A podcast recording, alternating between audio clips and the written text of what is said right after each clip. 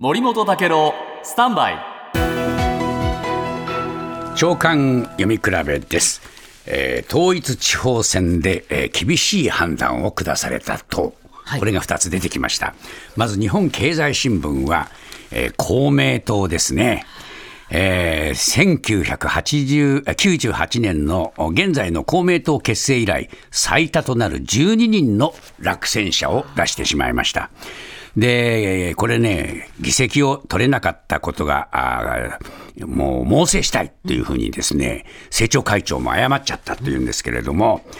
統一地方選で公明党が擁立したのは1555人なんですが、そのうち落選が12人、当選当確率、当選率はですね99.2%、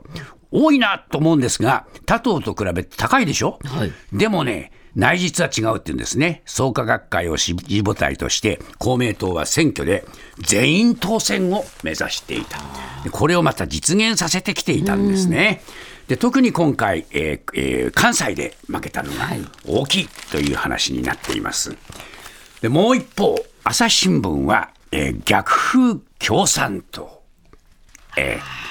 共産党が統一地方選で大きく議席を減らして、体調傾向が鮮明になっているという記事で、えー議席を失ったのは合計、えー135議席に上ると。えーまあ、こういうね、有してた議席の1割っていうんですが、